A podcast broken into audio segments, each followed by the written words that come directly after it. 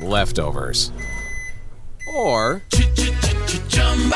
the DMV, Number 97. or house cleaning, or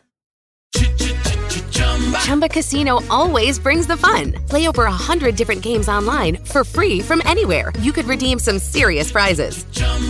ChumbaCasino.com. Live the Chumba life. No purchase necessary. Void where prohibited by law. 18 plus terms and conditions apply. See website for details. Texting privacy policy and terms and conditions posted at textplan.us. Texting enrolls for recurring automated text marketing messages. Message and data rates may apply. Reply stop, opt out. The pandemic has been hard on all our kids. New studies show more than one in three children who started school in the pandemic now need intensive reading help. That's right, millions of kids in kindergarten through third grade in the United States cannot read at grade level. Here's the good news your child can be reading in just 30 days, guaranteed, with Hooked on Phonics. Even if your child has been struggling, Hooked on Phonics will teach your child to read in just 30 days, guaranteed. And right now, you can get started for just $1. Text the word grade to 323232 right now. Hooked on Phonics is highly effective and incredibly fun, and everything can be done right from home and in less than 20 minutes a day for more than 30 years. Hooked on Phonics has been the proven learn to read program that kids love to use. Text grade to 323232 and teach your child to read in just 30 days, guaranteed. Text grade to 323232 right now and get started for just $1. Text grade to 323232 now. Text grade to 323232. Naciónpodcast.com te da la bienvenida y te agradece haber elegido este podcast. Bienvenidos a Salud Esfera. Presenta Margot Martín. El buen humor es síntoma de salud mental. Domenico Cheri Estrada.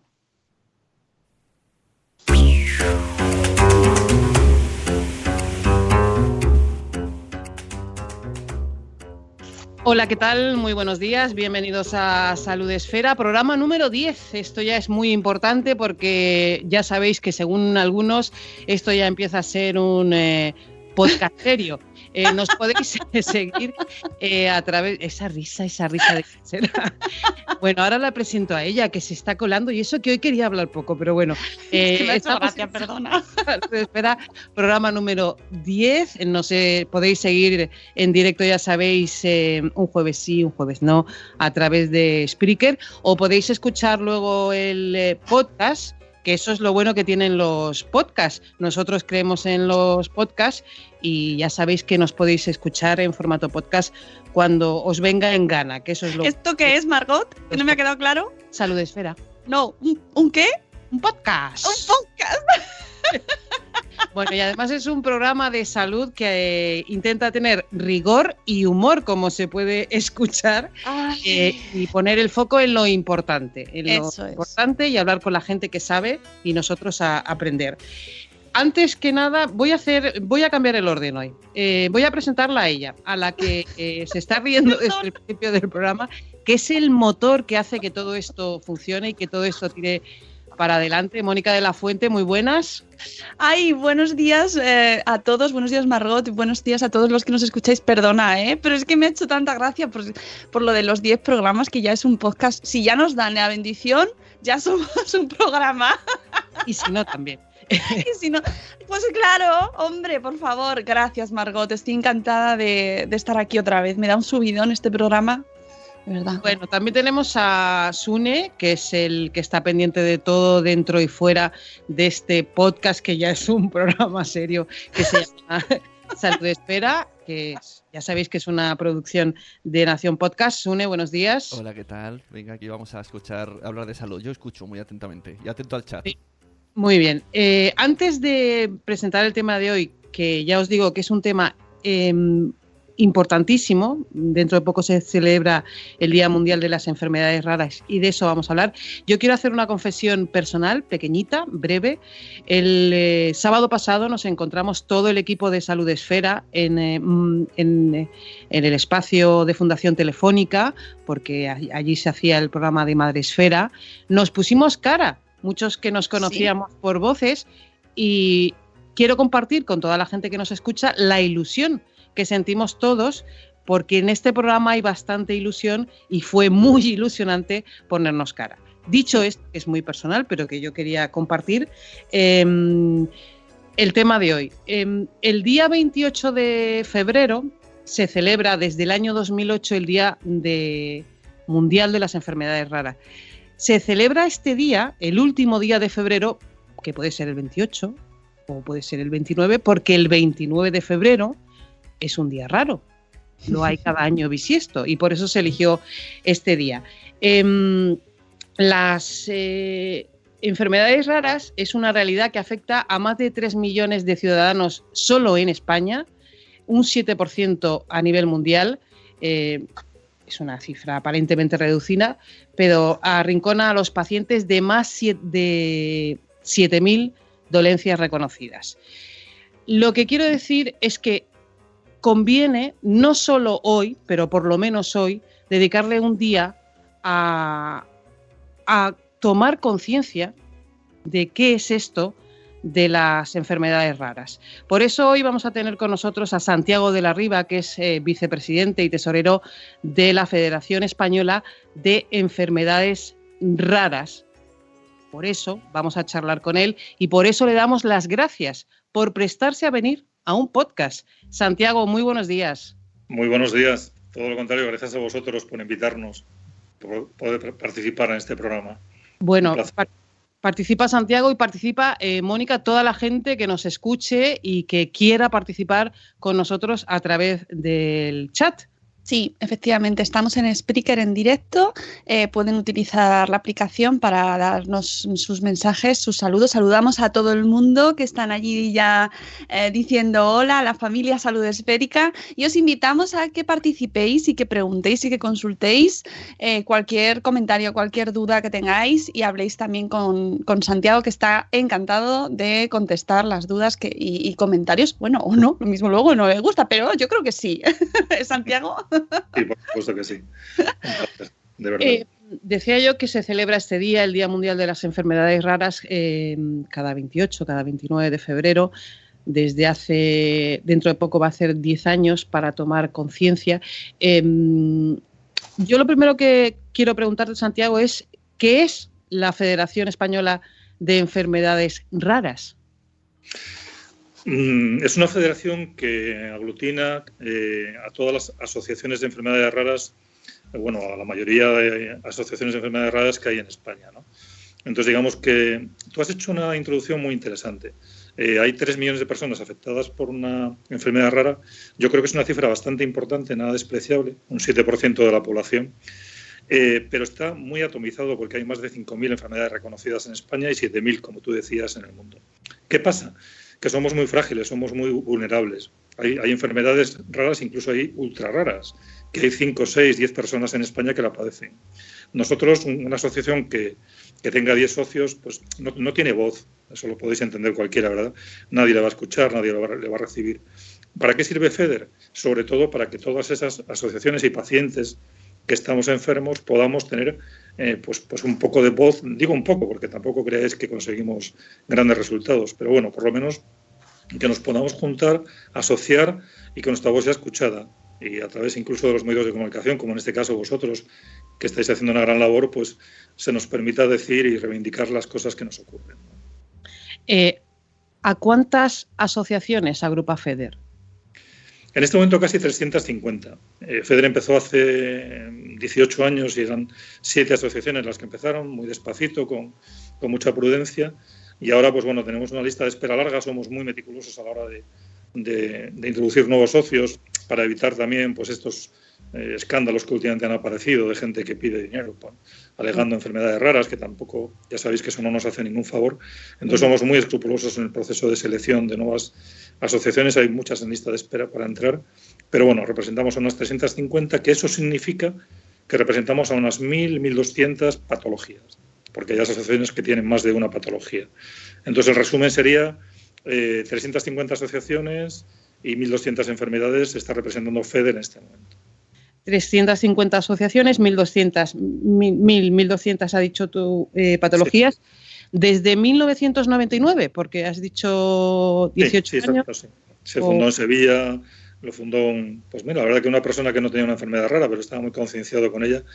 Eh, Moisés Peralta, que sí, si me permitís, aprovecho para reconocer el mérito que tuvo aquella iniciativa y, empezaron pues un, prácticamente era un grupo de amigos, que él es farmacéutico, que, que inquietos con esta problemática, pues decidieron montar la federación y ahora pues ya somos bueno, pues una, federación grande con más de 45 trabajadores, con, un cierto peso dentro de la, de la sanidad en España. Enseguida escuchamos un reportaje que hemos preparado para ilustrar a todo el que nos está oyendo sobre de qué estamos hablando hoy. Eh, pero decía yo, este día, el Día de las Enfermedades Raras, que es uno de 365 o 366 que tiene el año, eh, se crea para tomar conciencia. ¿Qué es tomar conciencia? ¿A qué nos estamos refiriendo? Sí, eh, es interesante. Una vez más, eh, nosotros mm, este Día Mundial se crea precisamente para que la gente pues, pues se pregunte qué, es lo que, es lo que estamos, entre comillas, celebrando, qué es lo que estamos ¿no? recordando. Y lo que estamos recordando es que hay un colectivo muy grande, de 3 millones de personas en España, de 30 en Europa, de 300 en el mundo, que tiene una enfermedad rara y que tiene un problema gordísimo, gordísimo. Porque mirar, solo una pincelada, si queréis, antes de ese reportaje que habéis anunciado que vais a, poner. Eh, tenemos una media de, diagnóstico, es decir, tardan una media en saber lo que tenemos de cinco años. Vosotros haceros una idea de lo que os estoy diciendo. Es decir, un, tú tienes, por ejemplo, esto afecta mucho a la, al tema infantil, ¿no? Tienes un crío con una enfermedad y tarda cinco años en saber lo que tiene con lo cual es una deriva, es una locura de especialista tras especialista para saber qué puede pasar, hasta que por fin, después, en una media, insisto, de cinco años, que hay casos que, por supuesto se mueren sin saber de, de, lo que se mueren, te dicen lo que tiene. Y lo que tiene nunca es bueno, porque estas enfermedades son genéticas, el 80% son genéticas, entre el 80 y el 90%, e incurables. Entonces, eh, te da un resultado malo, pero por lo menos te dan el resultado. Entonces, eh, ¿a qué te enfrentas? Te enfrentas a un auténtico drama familiar, personal y a un pronóstico bastante malo en la mayoría de los casos. Es importante tomar conciencia, por tanto. Eh, vamos a escuchar ese reportaje de Adrián Cordellat eh, de Tagata Comunicación que nos va a servir, además de esta charla con Santiago de la Riva, vicepresidente y tesorero de la Federación Española de Enfermedades Raras, para saber más de qué estamos hablando.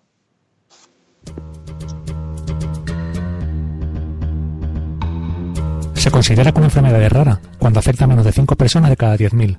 En total, hay diagnosticadas más de 7.000 enfermedades raras en el mundo, que afectan al 7% de la población mundial y se estima que en España, concretamente, 3 millones de personas padecen una enfermedad rara. ¿Cómo se afronta ese diagnóstico? Al tema de afrontarlo yo creo que viene después cuando ya lo vas asumiendo poco a poco, ya te informas un poco más, hablas con los médicos, etcétera.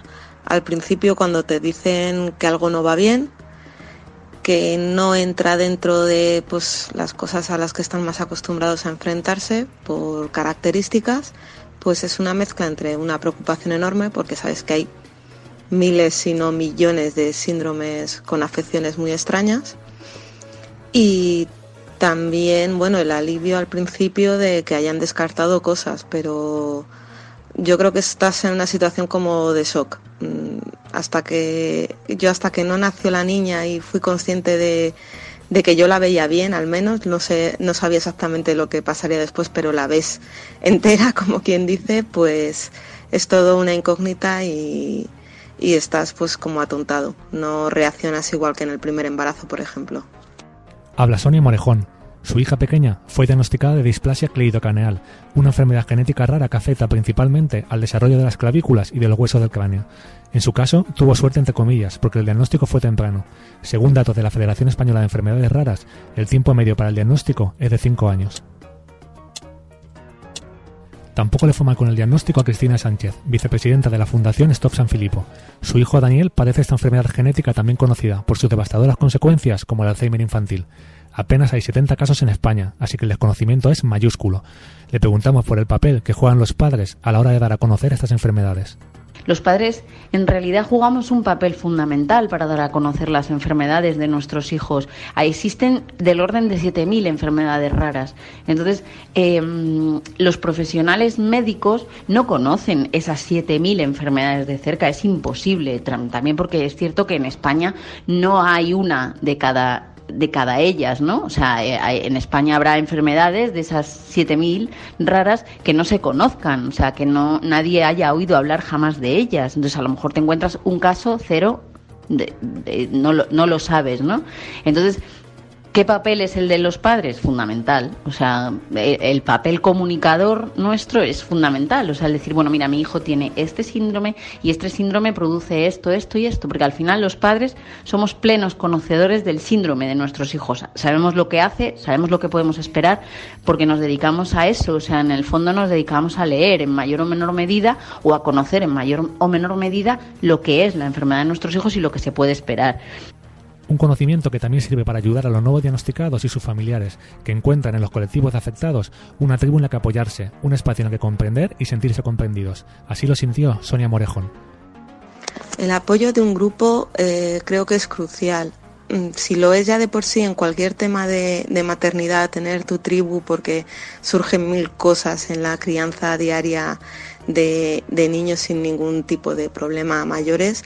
Eh, cuando surge un tema como una enfermedad rara, el poder contar con un grupo de gente que lo ha pasado con sus hijos o ellos mismos en, en el caso del grupo nuestro, eh, la verdad es que te da muchísimo esperanza, alivio, también a veces preocupaciones porque claro, dentro de una enfermedad rara hay muchos niveles, nadie sabe cómo se va a desarrollar exactamente, entonces claro, también ves cosas chungas de que dices, Dios mío, espero que mi hija no tenga que enfrentarse a ciertas operaciones o a ciertas cosas, pero al menos sabes que está ahí también y estás como más concienciada de todo lo que puede venirte después un asociacionismo y una unión que también sirve para conseguir retos mayores. Lo saben en la Fundación Stop San Filippo. Junto a otras ocho fundaciones internacionales, han recaudado 14 millones de dólares para financiar el único ensayo en humanos con terapia génica.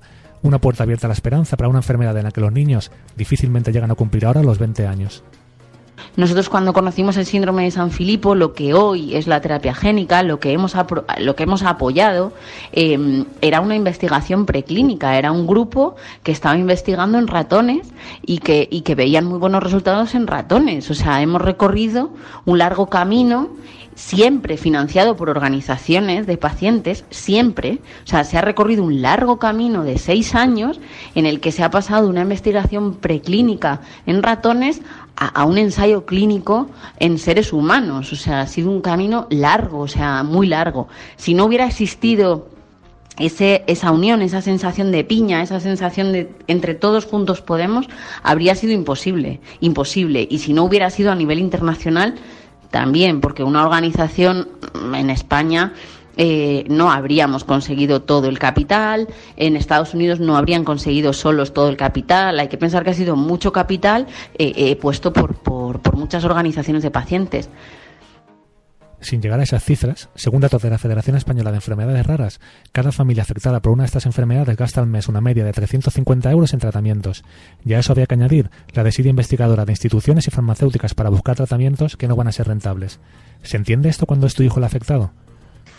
Las limitaciones a las subvenciones, pues sinceramente, mm, se me llevan un poco los demonios porque sabes como todos sabemos, eh, que se está yendo el dinero en muchísimos casos de corrupción, en cosas que realmente no hacen falta y pensar que para un tema que es de salud, que es vital en muchos casos, significa la diferencia entre vida y muerte, no en el nuestro afortunadamente, pero en muchísimos casos sí, y que no se fomente la investigación de esas enfermedades, de esos nuevos fármacos o simplemente la asistencia básica eh, para esas familias, porque es muy duro en muchos casos que la gente va perdiendo su movilidad o, ciertas cosas de calidad de vida, pues la verdad es que no, no acabas de entenderlo.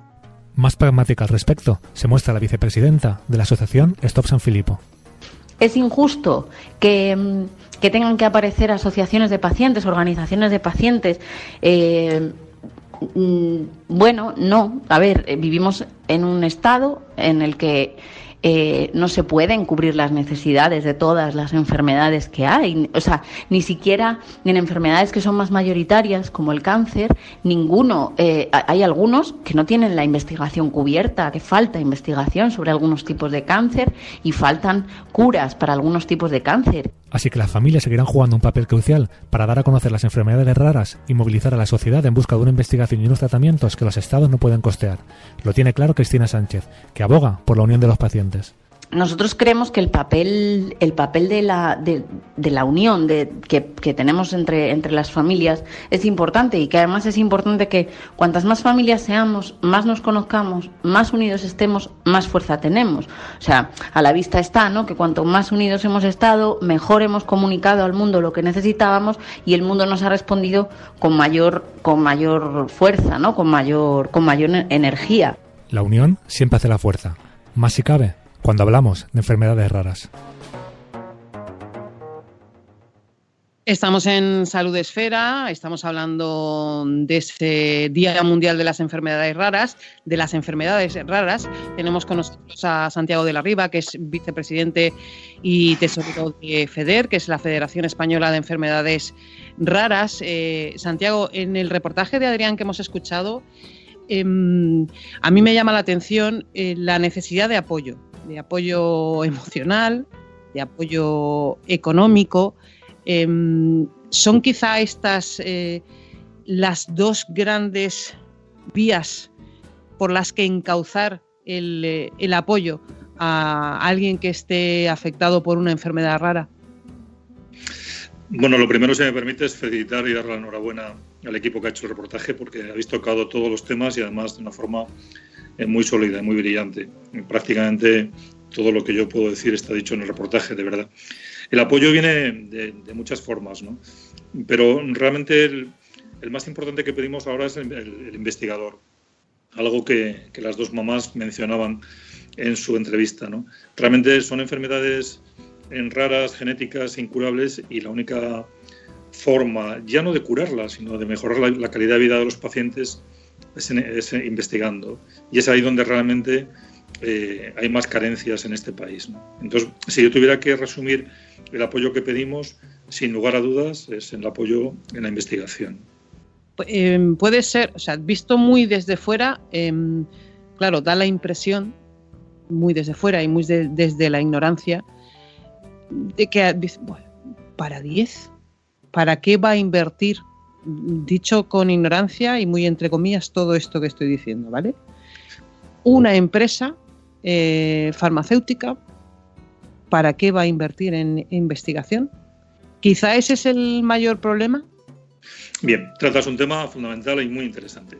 Efectivamente, no se le puede pedir a una farmacéutica que, que, tiene unos, unos accionistas que lo único que quieren es ganar dinero y además es muy noble, ¿no? Así, para eso están las empresas, bueno, que, no. investigue, que investigue para un colectivo donde realmente pues hay 10 pacientes y en ningún caso van a conseguir eh, ganar dinero porque el, el, medicamento es, si consiguen sacar alguna, alguna vez un medicamento para esa enfermedad, es muy caro. Yo creo que aquí la respuesta la ha dado un poco Cristina de San Filipo en, en su intervención. ¿no? Eh, aquí hay varias cosas que debemos tener en cuenta. Primero, eh, no pedimos a las, farmacéuticas que, hagan un esfuerzo tremendo y que no que sacrifiquen sus beneficios. Hombre, sí que las pedimos algún gesto. Las pedimos algún gesto que en vez de costar los medicamentos que están sacando 500.000 euros al año por paciente, pues cuesten un poco menos, hija, porque la verdad es que son cifras astronómicas que destrozan el presupuesto de cualquier farmacia hospitalaria. Pedimos también que el Estado siga investigando. ¿no?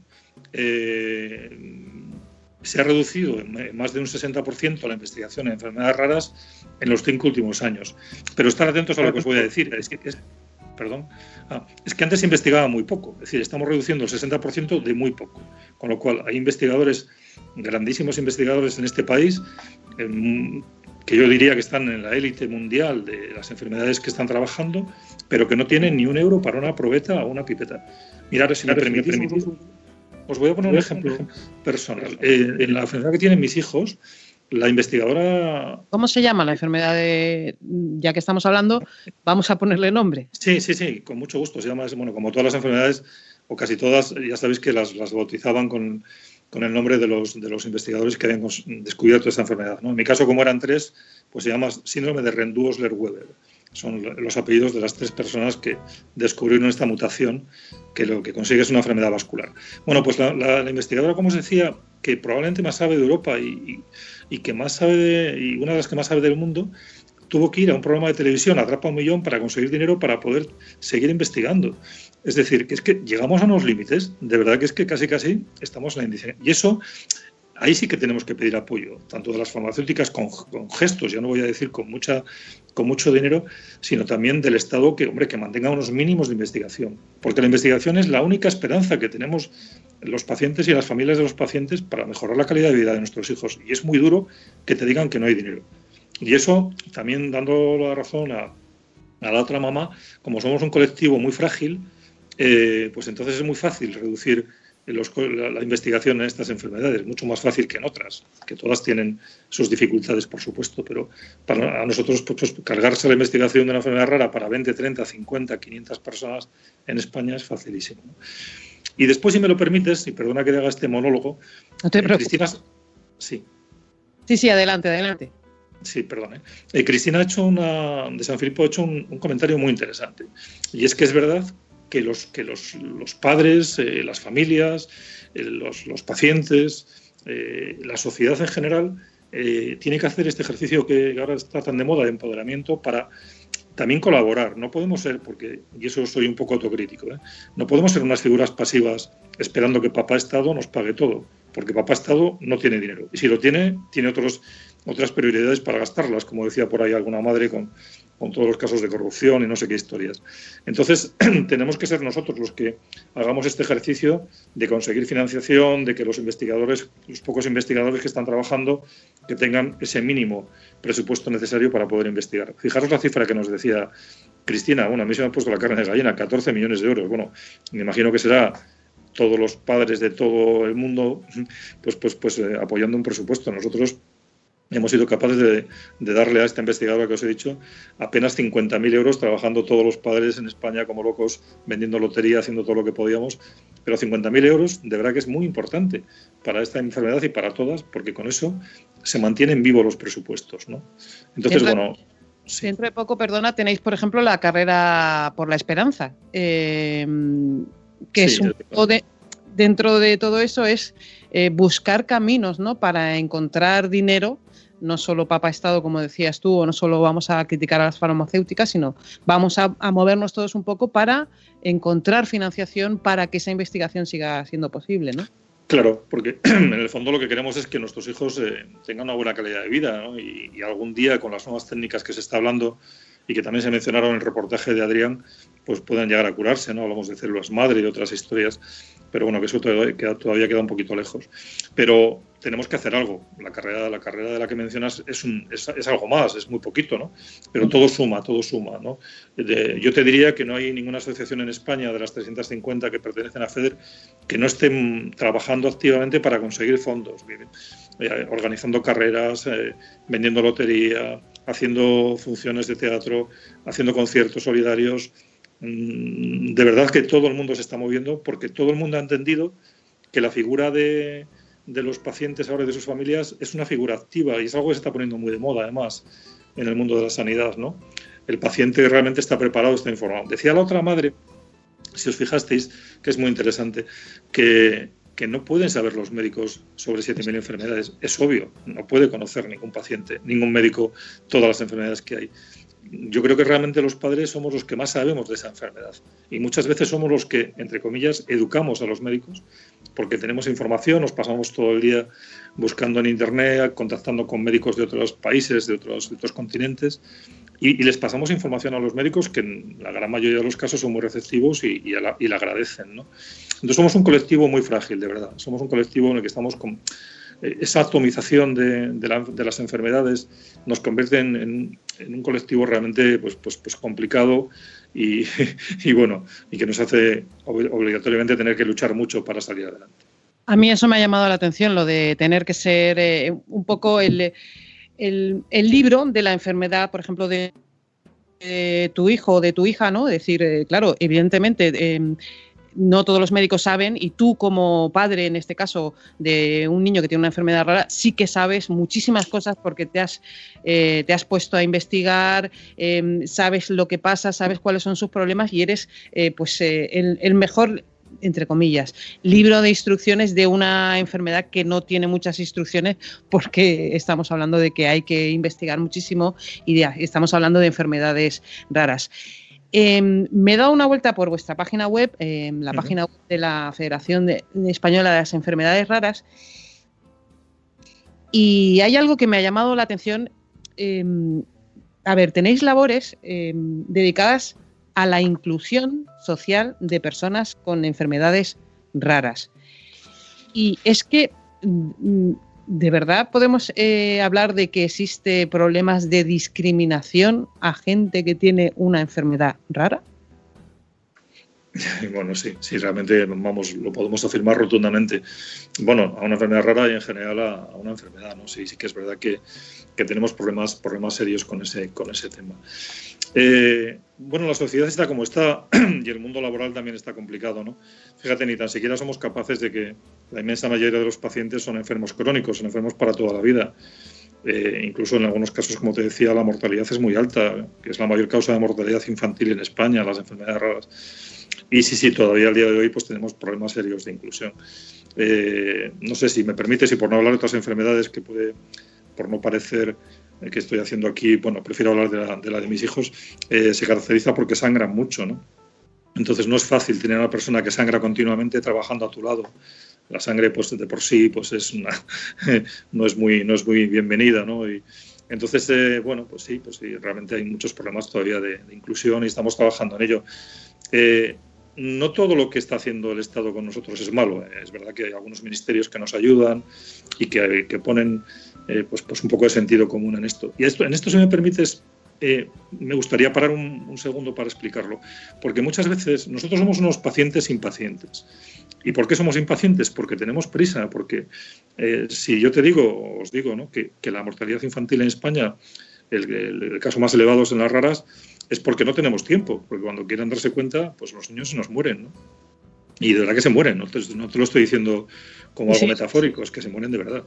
Entonces, eh, es muy importante que, que, nos, que, nos, demos prisa y que tengamos eh, esa capacidad para, para, para, para, reivindicar y reclamar. ¿Qué pasa? Que la gente piensa que somos unos pedigüeños. No, pedimos sentido común. Muchas veces, tanto el dinero como los medios que tiene el Estado simplemente se utilizan de una manera ineficiente porque no son bien gestionados. Es decir, eh, no pedimos que se invierta mucho más porque entendemos que la situación pues, es la que es, ¿no? y eso somos conscientes, como decía Cristina. Pero sí que pedimos una, mayor eh, capacidad de gestión o una mejor gestión en los recursos. Os voy a poner un ejemplo. Los centros de referencia famosos, que seguro que después me preguntarás por ellos, ¿no? nosotros tenemos, pues cada enfermedad, prácticamente cada enfermedad tiene algún hospital en España donde eh, hay algún especialista que por vocación, que por, simplemente por, por, cariño a los pacientes, pues ha montado un centro de referencia. Bueno, pues un centro de referencia eh, que, que, tanto les cuesta a los políticos ponerlo, realmente tampoco hay que dotarlo de una infraestructura económica muy grande. Como dice un compañero mío de junta directiva, a veces solo es una mesa. Una mesa donde una vez a la semana se junten internistas, pediatras, eh, médicos de todo tipo, hablen e intenten solucionar eh, lo antes posible pues, pues los problemas que surgen en los pacientes con enfermedades raras. Hace poco, os voy a poner este ejemplo que también es muy ilustrativo de cómo funciona esto. ¿no? Hace poco se ha inaugurado, yo soy de aquí de, de, León, de hecho estoy en León ahora mientras me estáis entrevistando. Eh, se ha inaugurado... ¿Qué hace hoy? ¿Perdona? ¿Qué tal día hace en León? Un frío que te mueres, hija. Perdón, han inaugurado aquí en Castilla y León una, unidad de diagnóstico precoz en, el Hospital de Salamanca. Y la verdad que estamos encantados porque, como antes has comentado tú en tu introducción, con una media de cinco años eh, de diagnóstico, pues es muy complicado. Fíjate, solo, solo adelantar un poco ese tiempo mejora muchísimo la calidad de vida de los pacientes en algunas patologías, pero vamos, muchísimo. ¿no? Entonces, bueno, por fin se ha inaugurado. Vosotros podéis creer que llevan dos años para inaugurarla, porque la quería Burgos, la quería Valladolid, la quería Salamanca, la quería León. Ah, esto, es, esto es una broma. Es, que, es, increíble. Entonces, bueno, oiga, pónganos, pónganos ustedes una unidad de diagnóstico donde quieran, pero póngala ya, porque tenemos prisa. Por eso digo que nos llaman pedigüeños, pero si a veces no pedimos dinero, lo que pedimos es que se hagan las cosas con sentido común. Y a veces no siempre es así. El otro problema grave que tenemos, si me permites, son las derivaciones. Y te lo explico. Mira, eh, cuando hay un especialista de una enfermedad rara, eh, como, son, casos muy poco frecuentes, eh, pues solo hay uno o dos en España. O igual está en Barcelona, igual está en, en, Cádiz, que igual está en Madrid, que igual está en Bilbao. Claro, el resto de España tiene que ir allí. Antes, eh, hace unos años, hasta que un ministro reciente pues, se los cargó, había una cosa que se llamaba fondos de cohesión Perdonar. ¿Y eso qué significaba? Pues significaba que había un dinero que tenía el Estado que garantizaba que cual- cualquier paciente de cualquier comunidad autónoma podía ir a otra comunidad autónoma y eh, ser tratado si no había especialistas en la suya adecuados. ¿no? Bueno, pues eso ahora, ese dinero se ha, ha desaparecido. Claro, ellos te dicen, ha desaparecido el dinero, pero no pasa nada, podéis seguir yendo a la comunidad que correspondiente, simplemente que se pongan de acuerdo en quién paga la factura. Y ahí entramos en una guerra en la que estamos perdidos, claro, porque si tú vas de Castilla y León a cualquier comunidad de España, es que no me importa, vamos, que me da igual, a cualquiera, puedo decir la, la que sea, te van a poner muchísimas pegas, porque nadie quiere hacerse cargo del coste, cuando antes había un dinero que garantizaba que eso, esa equidad, porque eso es más equidad que igualdad, se iba a garantizar. Entonces, eh, de verdad que lo, que pedimos es un poco de sentido común en la gestión. No pedimos más. No, no, no, no, no, estamos aquí pidiendo dinero, dinero para investigar. eh. Pues hombre, si las farmacéuticas bajan un poco el precio de sus, de sus productos, genial. La verdad que genial. Pero no, no, de verdad que a veces lo único que pedimos es que se trabaje con responsabilidad. Estamos charlando con Santiago de la Riva, que es eh, vicepresidente de la Federación Española de Enfermedades Raras, y nos está hablando de algo que necesitan, que es importantísimo en la vida en general, que es el sentido común y conocer las necesidades de las personas a las que van dirigidas los recursos para poder administrarlos bien. Nada, una cosa muy simple, sentido común se llama. Mónica, no sé qué tal está Pues viviendo la gente en el chat. Estoy programa. disfrutando escuchando a Santiago porque da gusto escucharle y ver cómo lo vive alguien en, en primer plano, ¿no? Esta situación que realmente, como, al final, como nos dice, ¿no? Es cuestión de sentido común. Ojalá eh, hubiese más sentido común. Y en el chat, pues está todo el mundo, pues más o menos igual. Eh, muy importante el rol del paciente activo que comentaba Santiago y que está muy relacionado con lo que hacemos también aquí en Salud Esfera, que es eh, reunir blogs que hablan de estos temas y de los blogs que divulgan y, y nos cuentan historias de familias que están viviendo estas enfermedades raras. Qué papel tan vital y tan fundamental el de los blogs que hablan sobre estas situaciones, que están poniendo nombres y caras que muchas veces, Santiago, no sé si estarás de acuerdo conmigo, pero es que vale billones eso, ese papel, ¿no? Que, que pongas cara a una enfermedad que a lo mejor es, eh, es ultra rara, como tú dices, pero le pones nombre. Sí, sí, completamente de acuerdo, al 100%, ¿no? Sí, es, eh, Mm. es de lo que se trata, ¿no? De poner caras, de... de- Mirar, también tenemos hasta la mala suerte de que el nombre que hemos elegido no, no- no ha sido acertado. Bueno, Vosotros podéis pensar, os podéis creer, mejor dicho, y, y de verdad que ocurre que hay gente que piensa que somos raros, porque se llama una enfermedad rara, cuando en realidad la única forma, de- la única razón para denominarla rara es porque es poco frecuente, ¿no? Entonces hay tanta, si me permitís la expresión, que no, no, es, no es ofensiva, sino simplemente realista, tanta ignorancia en esto, que todo esto que estás hablando es fundamental, poner cara, explicarles que, la gente, que somos gente normal y corriente, que ha tenido la mala suerte, que en la cadena de su ADN hay una mutación en un gen. Y esto es que suena risa, porque yo veo lo, lo que le pasa a mis hijos y te ponen una sábana con rayitas y de repente una raya sube medio centímetro más que otra y resulta que eso es una, catástrofe, ¿sabes? Que es lo que nos pasa a todos los que, los que tienen una enfermedad gen- genética. Entonces, realmente es fundamental, sí, estoy de acuerdo. Hay que visibilizar, hay que darles estos posts, todo lo que estáis eh, hablando, son fundamentales para, para explicar a la gente que estamos viviendo una auténtica Mm. tragedia y estamos muy solos. Sí, y, y ponerle nombre, edad, eh, mm, imagen y que podría pasarte a ti, que estás, que a lo mejor es tu vecino o tu compañero de, de colegio y lo que nos dice, y de verdad tiene estrés, eh, los padres se convierten en auténticos expertos de la observación. Totalmente. Mm. Eh, Y también, de verdad, que en este, en este colectivo, y yo creo que ahí cualquiera que le preguntéis os va, os va a rectificar lo que yo os digo, hay una solidaridad tremenda. Hay mm. esto que decía la, la mamá, eh, que, hablaba de que es tan importante hablar entre nosotros, porque claro, vosotros, por un momento imaginaros la, escena, ¿no? Es decir, nace un niño y te dicen, oye, este crío tiene algún problema, pasa algo, no le funciona no sé qué, algunos órganos no funcionan, muscularmente no se mueve como el resto de los niños, no sabemos lo que le pasa, pero pasa algo. Claro, como alguien decía por aquí la palabra shock, ¿no? Esto- entras en estado de shock. Es decir, ¿qué pasa? ¿Qué le pasa a mi hijo? Que por Dios bendito, ¿no? Bueno, pues ahora se- seguir imaginando. Durante cinco años de media, en algunos casos más, no sabes lo que le pasa. ¿eh? El otro día, si me, me permitís esto que voy a contar, eh, ya sabéis que, bueno, yo no, vamos, no, no es que esté ni a favor ni en contra ni nada por el estilo, pero tengo que reconocer que, a nosotros una de las personas que más nos está apoyando en nuestras reivindicaciones es la, reina de España.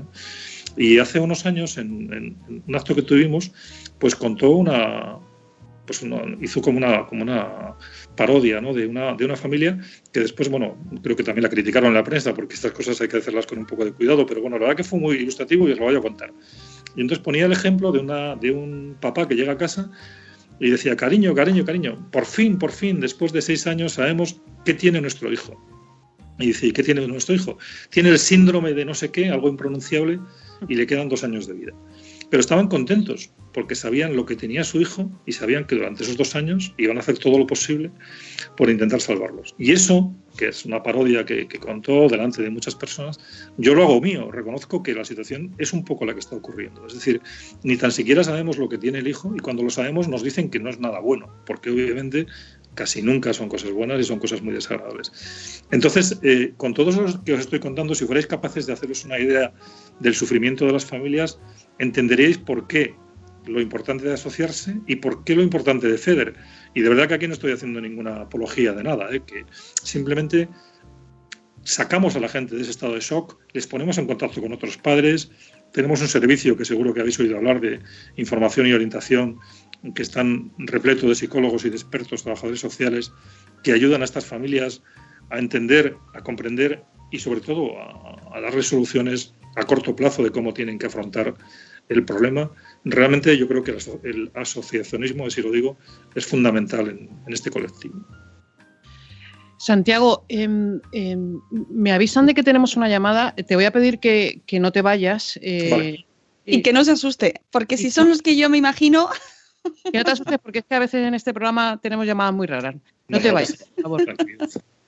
Que estoy con las maletas hechas que me voy unos días de, de No, vacaciones. no, no, tú no te vas, mami, tú no te vas. Mira, por favor, a ver si podéis convencer, porque le tengo a ese obsesionado que ha leído una noticia de salud, que no sé por qué lee tanta noticia de salud. Bueno, porque la salud es lo más importante y no quiero que se vaya al pueblo porque se acaba de encontrar el primer caso de su tipo de un gusano encontrado en el ojo de una mujer. Pero- ¿Y por qué? Por el pueblo, por estar en contacto con las vacas. ¿Con las vacas o con la naturaleza? Pero si yo, mira, salud esfera, yo me voy a un pueblecito que se llama El Corneo, que está allí en Extremadura, y hay todo tipo de animales, pero si yo desde chica voy a ese pueblo, Pero no que, a- que no, que ya no. Mira, esta mujer estaba en Oregón, había ido a pescar, de repente se nota una cosa rara en el ojo, se empieza a rascar y se saca un gusano, que además es un gusano que se llama Celacia gulosa. Celacia, T-H-E-L-A-Z-I-A gulosa. ¿Será Es la primera gusana? vez. No, y luego, ¿Celacia? o sea, tú no sabes cómo llegan los gusanos a los ojos de, de esas. Mira, los gusanos llegan así. Te lo voy a explicar. Y eso es que ella está en contacto mucho con. Di los animales con los que estás en contacto. A ver, pero yo en Oregón no, yo en Alcorneo de Extremadura, los que- pues estoy en contacto con los que más me gustan son los gallos de ese pueblo, los gallos, las gallinas, los cerdos,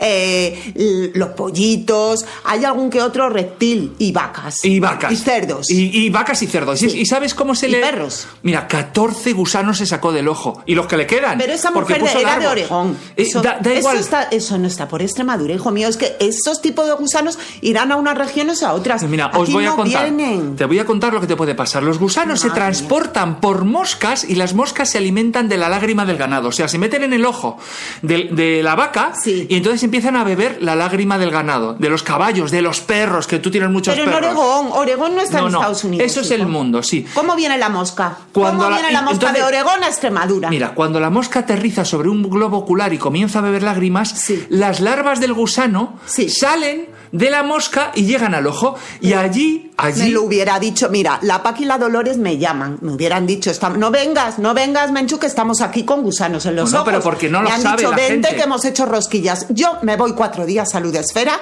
y ya, por favor, quiero que tranquilicéis, porque lo que no puede ser es que cualquier noticia que lee mi hijo se aterroriza y me va frenando mis ganas de vivir. No, no es ganas de vivir. Yo lo que quiero es que estés informada. Si por ti fuera, no salías de aquí. No, salías de aquí, del ordenador, de leer todo el día, miseria. El hombre es un animal social. Sí, Eh, por nos eso hemos me voy yo al corneo. No, no, nos hemos construido ciudades, hemos hecho nuestros propios ecosistemas. Ya los animales, acuérdate de la gripe aviar, Mira, acuérdate de, la peste que nos la Yo me pasaron voy a las acordar ratas. de ti, te voy a traer unas rosquillas, cacho la Dolores. Uy, eso me sí. voy, salud esfera, me voy porque sale la estallesa. No, pero una cosa, La yo estallesa solo... es el autocar que te lleva al corneo, ¿lo Vale, sabíais un, vosotros? un segundito, pues por favor, ponte estas gafas. Ponte estas gafas muy bien apretadas, que tú ¿vale? quieras. Yo me pongo las gafas que tú quieras. Yo te digo que allí, si hubiera algún gusano, la Dolores me lo hubiera. Y por favor, discutid en el chat del podcast, por favor, qué beneficios y qué contraindicaciones tiene el pueblo, la naturaleza, porque yo le veo muchos más beneficios a lo urbano, que ya nos hemos aclimatado, que a la naturaleza, que es para unos animales que tienen unas cosas muy raras. Hala, hijo, que te lo pases bien estos días. Os queremos. Adiós, os queremos, madre salud esfera. Ponte las gafas, ponte las gafas, Menchu.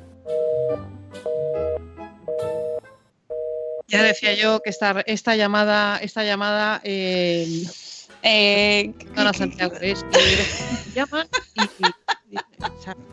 y, y es que no, no sabemos qué pasa, pero se nos cuelan en el. Se nos cuelan, Santiago, se nos cuela gente. No, pero está muy interesante, la verdad. Yo me he reído mucho con los Y yo en, lo, en lo que en lo que plantean, vamos, los beneficios del pueblo, o sea, yo lo tengo. Oye, si hacen rosquillas, vamos. Bueno, además he leído en eh, Wikipedia que es una pedanía que tiene 39 habitantes, así que es un sitio maravilloso al Corneo al que, al que hay que ir sin duda, o sea, sin duda.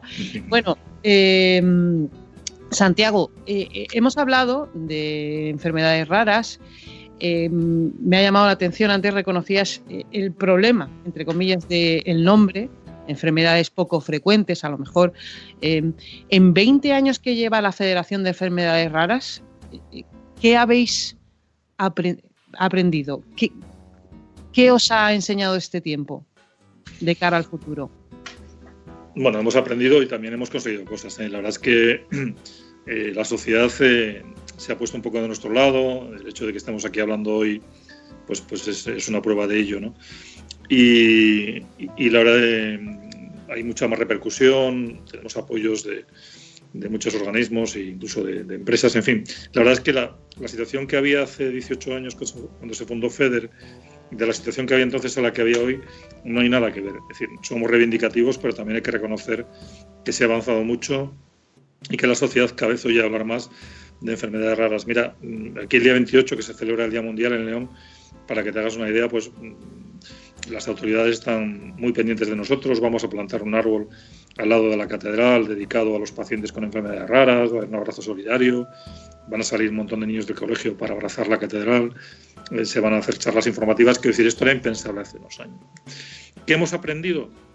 Bueno, yo, yo te diría que lo que más eh, nos está costando y entender es la actitud de los, de los políticos, sin lugar a dudas, y es donde realmente pues, tenemos una asignatura pendiente.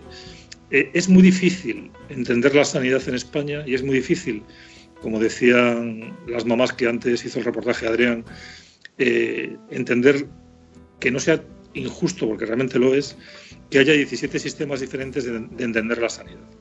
Que se haya tratado un paciente de forma diferente si ha nacido en Murcia o si ha nacido en Barcelona, si ha nacido en Madrid o si ha nacido en León. Pero eso en cualquier, o sea, en poco frecuentes y en frecuentes. Por O sea, supuesto, eh, tienes en- toda razón. Pero en en- poco frecuente, si me lo permites, Sí, es un más grave. poquito, es un poquito más duro todavía porque buenos especialistas del corazón, del cáncer, pues hombre, gracias al cielo tenemos en todas Sí. las comunidades y en todos los hospitales. Pero eh, especialistas en, en enfermedades raras, por su propia condición, pues hay muy poquitos y hay que, hay que esas derivaciones de las que antes hacía deberían de funcionar mejor. Pero en cualquier caso, porque tienes tu razón, mira, incluso para, eh, edad pediátrica la, vacunación no es la misma en ninguna comunidad. Vamos, que, hay muchas muchas diferencias entre ellas, con lo cual es una, es una aberración, ¿no? Desde un punto de vista de, de padre, como, como se le puede vacunar a un niño en una comunidad de unas cosas y a otro en otra, ¿no? Porque no se unifican criterios. Y eso es lo que nos está costando entender y lo que nos está costando luchar. Y después también, pues bueno, hay que reconocer que cuando hacemos cierta empatía con algún ministro o con algún secretario de Estado, pues a poco lo cambian, con lo cual estamos en una situación un poco complicada. Mm, Salvo eso, mm, el tema educativo, el tema social, estamos haciendo progresos y, creo que empezamos a entender eh, y aprender las cosas que hay que hacer, pero bueno, eh, donde más nos cuesta es entendernos es con los gestores políticos, sin lugar a dudas. ¿Cuál sería la petición eh, más urgente? Hay que aprovechar que estamos hablando de, de esto para pedir. Bueno, yo ahí reconozco que soy absolutamente parcial porque yo, yo siempre me inclino, FEDER tiene un decálogo de peticiones que pasan porque haya más TESUR, porque haya la inclusión, por todo lo que hemos hablado, pero yo, yo siempre me centro en lo mismo, en la investigación. Que decir, la investigación es el futuro, no hay ninguna posibilidad de que nuestros hijos tengan una mejor calidad de vida si no, si no se investiga y tenemos que fomentar, potenciar, trabajar porque se investigue. Cada uno con, con sus posibilidades, cada uno con sus medios, pero hay que seguir investigando porque, insisto, vamos a mejorar la calidad de los pacientes, vamos a ser más económicos para el Estado porque los pacientes que vayan curándose o, mejorando su calidad de vida van a gastar menos al Estado y porque es de, bueno, de, justicia ¿no? que, por lo menos haya unos programas mínimos de investigación. Entonces yo, yo centraría toda la petición en que, y de hecho llevamos dos años en la federación, que este, que este es nuestro nuestro eslogan, nuestro lema, investigar, decimos algo así como innovar, investigar, progresar. ¿Por qué? Porque para para, hay que ser innovadores, para, para, ser innovadores hay que investigar y todo eso nos va a llevar al progreso y, insisto, pues a la mejor calidad de vida de los pacientes, de nuestros hijos. ¿no? Innovar, investigar y progresar. Eh, Santiago de la Riva, Mónica, eh, ha sido un placer tener con nosotros al vicepresidente y tesorero de la Federación Española de Enfermedades Raras.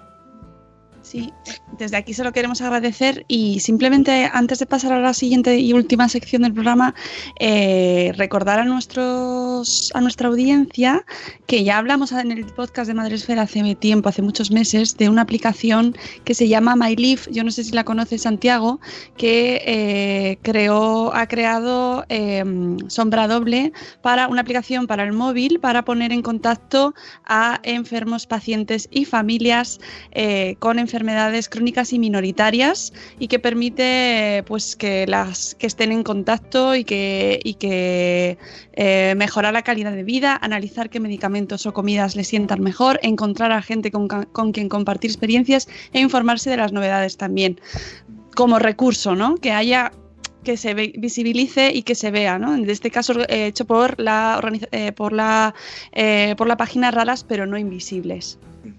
Sí, sí, la conozco, me parece muy interesante. Todo lo que sea claro. ponernos de acuerdo y que hablemos y que, intercambiemos información es bueno para, el colectivo. Muchísimas gracias, Santiago. Oye, gracias a vosotros, es un placer. He estado súper contento aquí, muy, me siento como en mi casa. Así que ¡Ay, qué bien! ¡Ay, qué alegría, de verdad! es que es un ratito.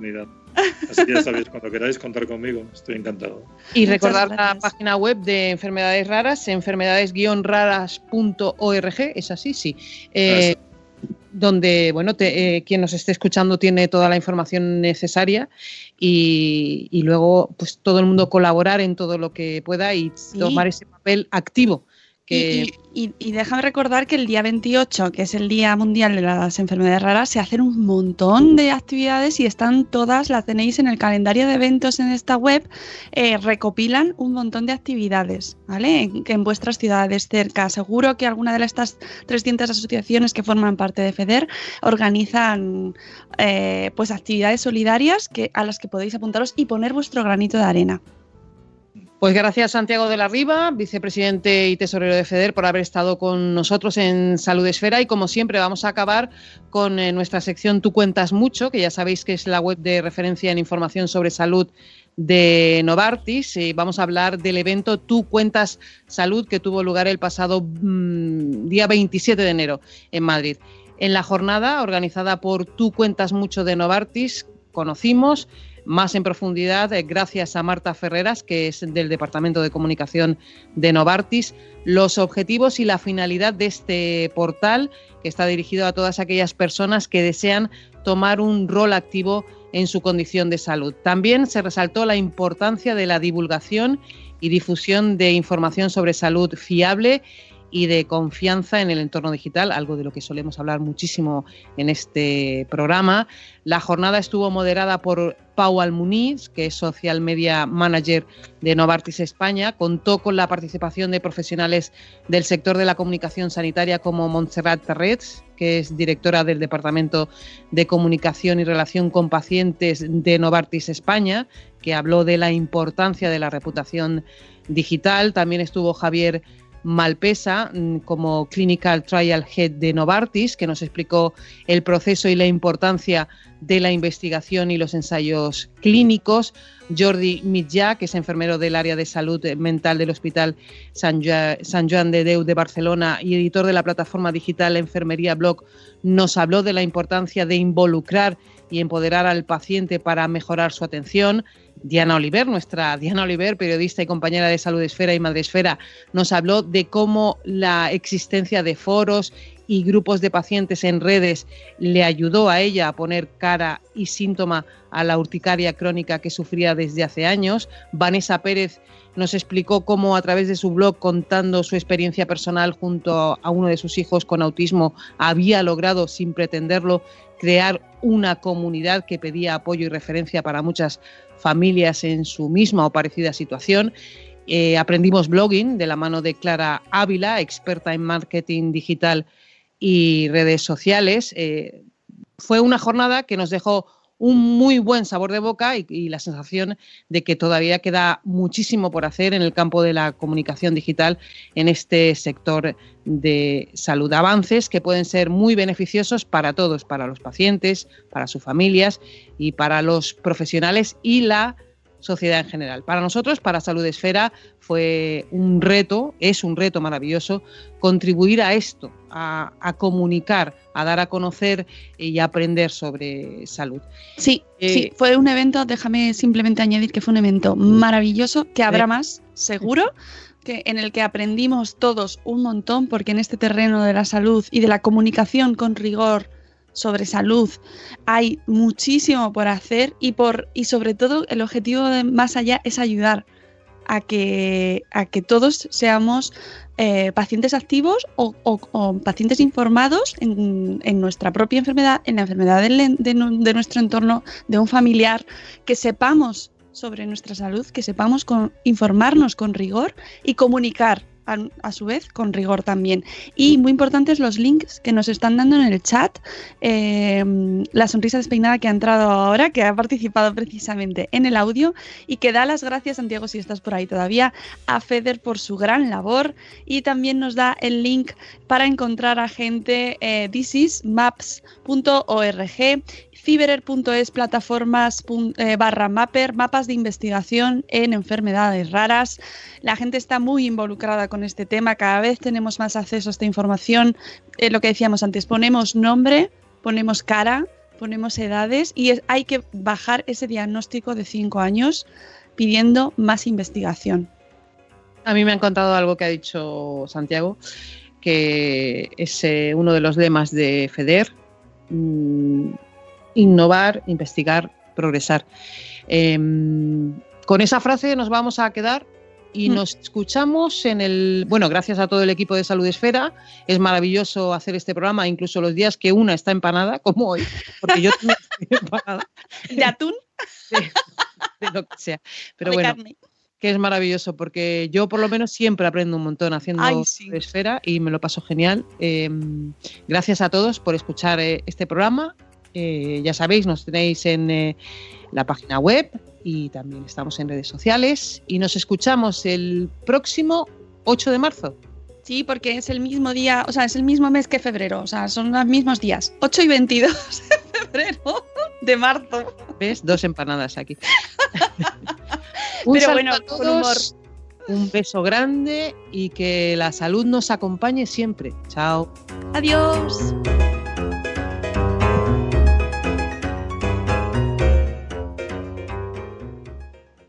With the Lucky Land slots, you can get lucky just about anywhere. This is your captain speaking. Uh, we've got clear runway and the weather's fine, but we're just going to circle up here a while and uh, get lucky. No, no, nothing like that. It's just these cash prizes add up quick. So I suggest you sit back, keep your tray table upright, and start getting lucky. Play for free at LuckyLandSlots.com. Are you feeling lucky? No purchase necessary. Void where prohibited by law. 18 plus terms and conditions apply. See website for details.